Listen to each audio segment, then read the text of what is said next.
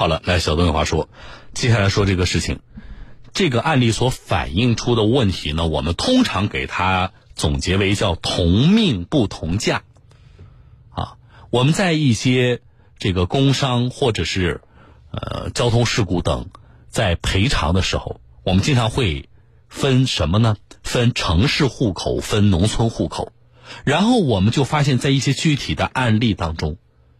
城市户口和农村户口赔偿的标准是不一样的，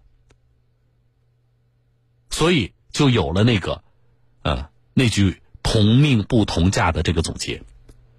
但是，时至今日，社会发展到今天的这个程度，这种规定还适用吗？如果我们不幸啊遇到了类似的这个纠纷，我们怎么来解决这样的问题？最大程度的维护我们个人的权益。我觉得下边我要说的这个案例呢，啊，值得大家关注。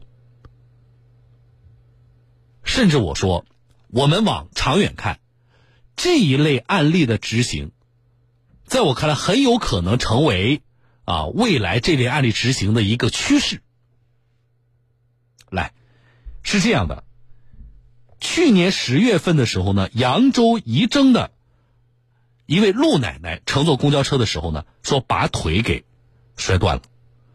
那么，老人家属与公交公司商谈赔偿的时候，就出现了刚才说的农村户口、城市户口啊赔偿标准不一样的问题。相关情况，我来连线一下老人的女儿周女士啊，周女士你好。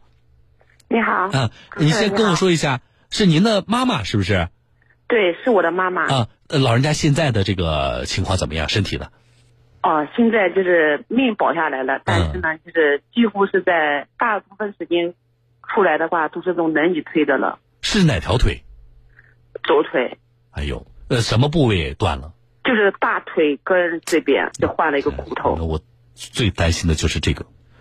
呃，我们高龄的老人来我这里插周女士一句啊，我们收音机前听众朋友注意了，我这里不是医疗类节目。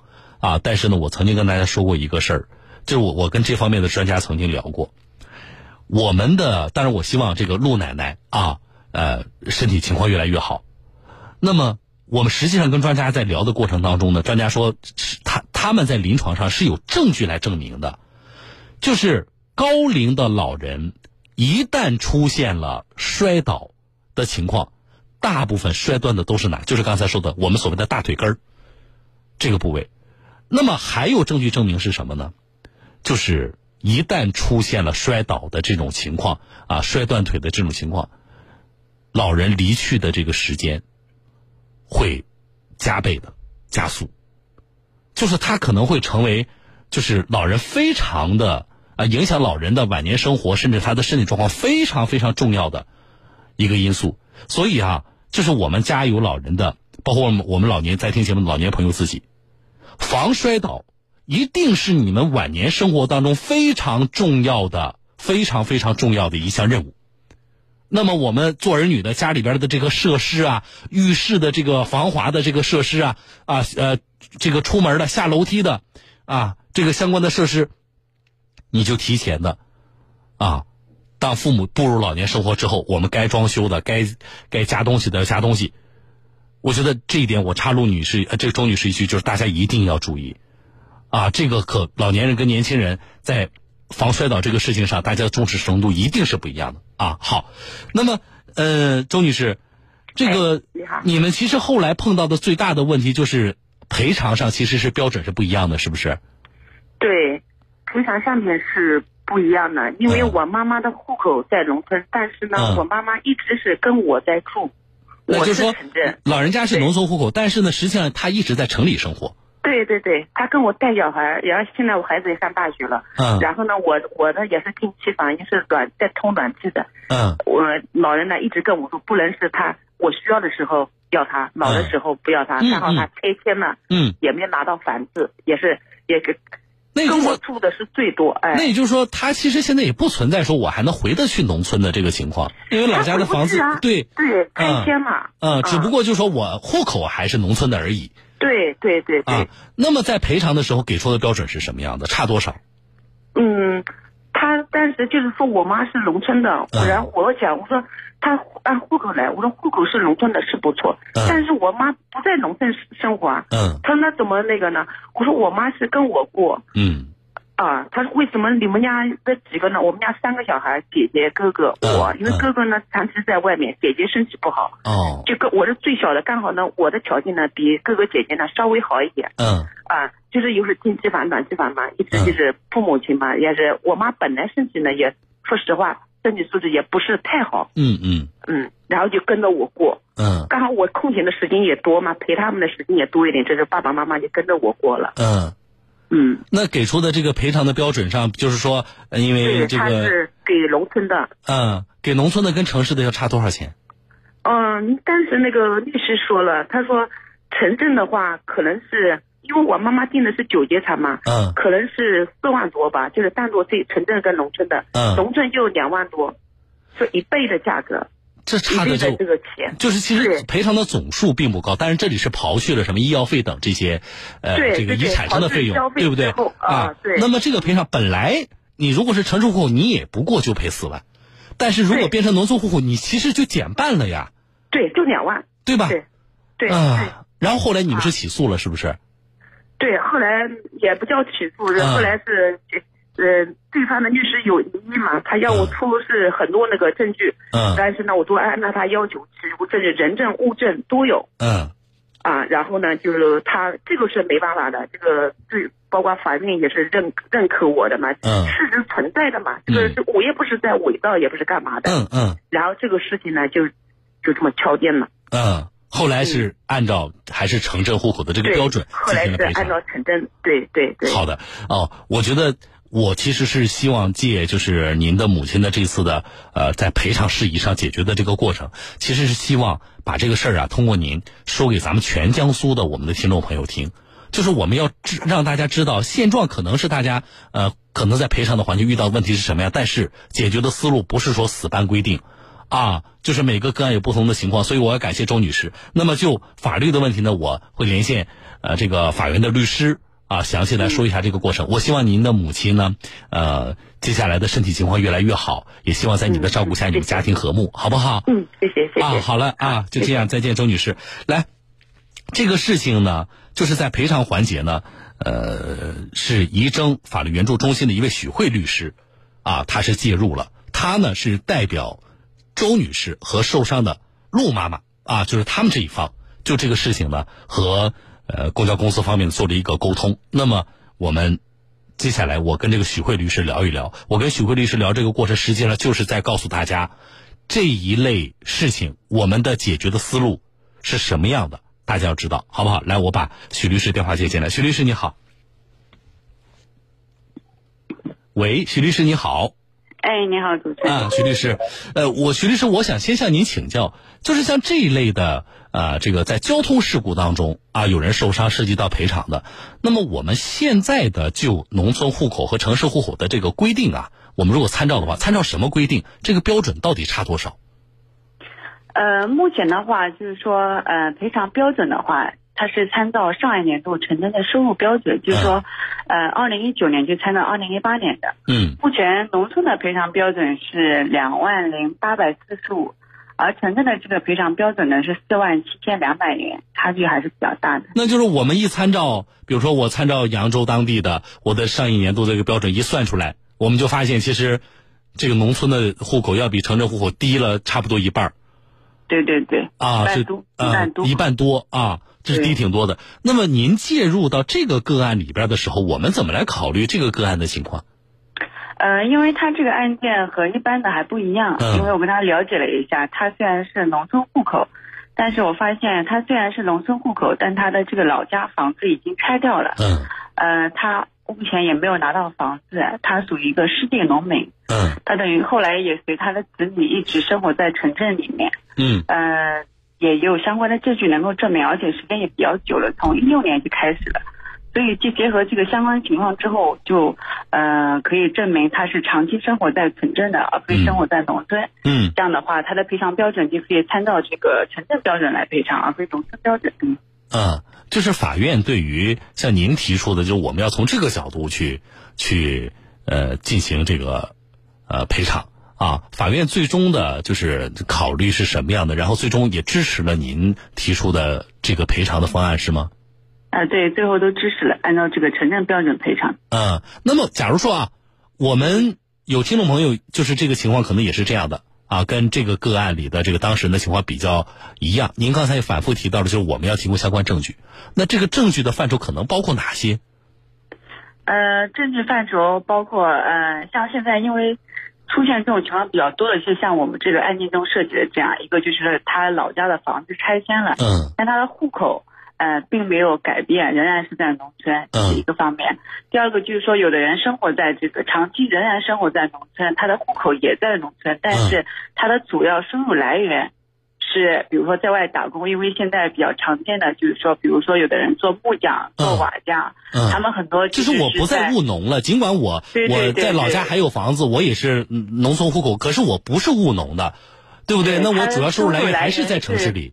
对他的收入来源主要就是非农业收入了，它是其他的一些代替性的收入。嗯，那就是我要提供什么？我要提供。证据以证明。像这种情况的话，对你正常来说的话，你要提供，比如说，呃，你的工资收入标收入证明，比如说你的老板会给你按照这个银行卡转账的方式，嗯，这种方式就是很能够明确证明你每个月的收入来源，嗯，或者说你能够提供证人能够证明你确实是跟他一起工作的，嗯，嗯，这些都可以，或单位出具一些证明。嗯，徐律师，我觉得您说的后一种情况，可能是我们更多的听众朋友能够遇到的。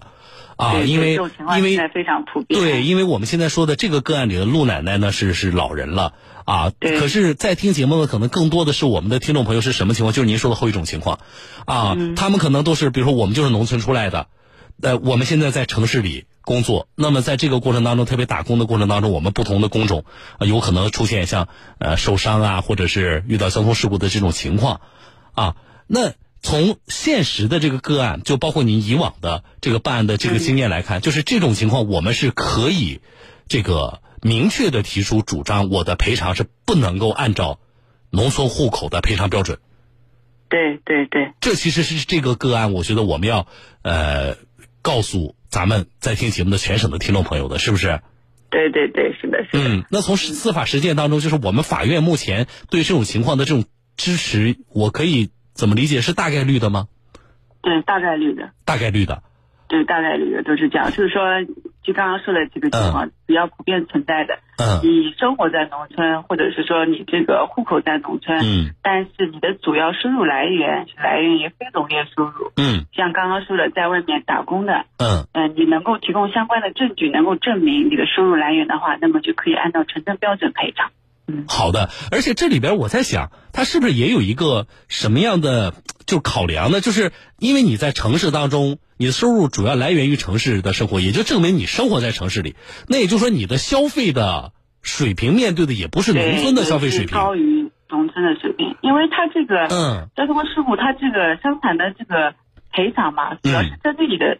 呃，收入的损失来赔偿的。嗯嗯。你在农村和城市的这个收入，那肯定是不一样的。嗯嗯。城镇呢，它相对来说，它的收入肯定会高一点。嗯。那么按照这种标准来赔偿的话，也是合情合理。好的，这个同样适用于，比如说在工伤赔偿的这个领域吗？工伤赔偿它不同于交通事故。嗯。因为它工伤的话，它本身。说明你是有工作的嘛？嗯嗯，所以他的赔偿标准是特定的，是固定的。哦，好的啊，非常感谢许律师。我觉得您这么一说，我们对这个问题呢，大家就更为了解了。谢谢您啊，我们再见。嗯，好好再见。嗯，好了，呃，这个个案其实通过律师的介入啊，通过法院的应该是还没有开庭，应该是调解啊，已经解决了。但是拿出来说，就是以上我反复跟律师，我反复问，就是希望啊，呃，律师能够。更全面的，也更通俗的，把这个问题呢多说几遍，啊，因为有的时候专业的法律语言大家听完了之后也不太理解，小东是是是什么意思啊？啊，那么最后其实律师就这个问题的解释是已经非常通俗了，啊，我希望所有的在外打工的我们的这些朋友们，啊，生活不易。大家都能够顺顺利利、平平安安，不要遇到任何的意外。但是，今天说的这个知识点，你一定要掌握。啊，关于所谓同命不同价的这个事情，其实争议由来已久。以户口来区分，在交通事故或者是其他意外伤害事故当中涉及到的赔偿标准，一直就是存在争议的。但是今天我们明确了两个事情，目前还是这个标准，啊，就是大多数地方用的还是这个标准。但是有不同的是什么呢？在个案当中，如果你确实是像我们今天说的这种情况啊，尽管我是农村户口，可是我已经不务农了，我生活在城市当中，我的主要的来源也来自于我在城市当中的这个工作，那么我就应该和城市户口。啊，得到同样标准的赔偿。所以你要知道这个事情，并且你把这个学到知识点，平时聊天的时候也也也给这个身边人说一说。啊，今天我听小东说了这么个事儿，反正大家知道一下，这是一个。另外，针对交通事故，我倒是觉得陕西啊有过一个呃这个规定是挺好的。陕西的这个规定是什么呢？就是他们出了一个通知啊，核心的内容是。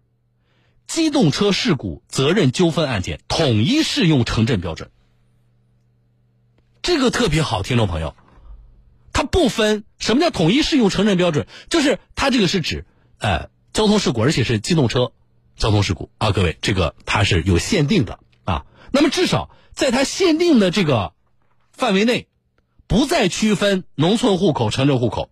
而且是就高，它不是说我们按照农村户口啊，我们就地来执行，不是，它其实是就高执行，所以都按照城镇户口的相关赔偿的这个标准，我们来进行。我觉得这是一个非常好的一个规定。我们希望看到各地啊有能不能够啊出台更多类似的这个规定。为什么？你有这个规定之后，就不用像今天我们这个个案，我们还得找律师，我们还得接一下法院啊，我们还得去提供一下我在城市里居住生活的。呃，相关的这个证据，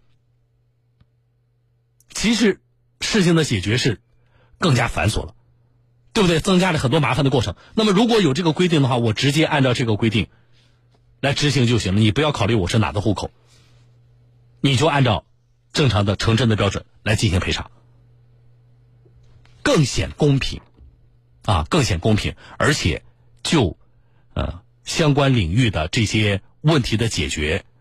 啊显然更具指导性。我们希望看到更多的像陕西省出台的类似的这样的细致的规定啊。好了，这事就关到关注到这里。希望今天的这个知识点大家掌握啊。我是小东，来信广告。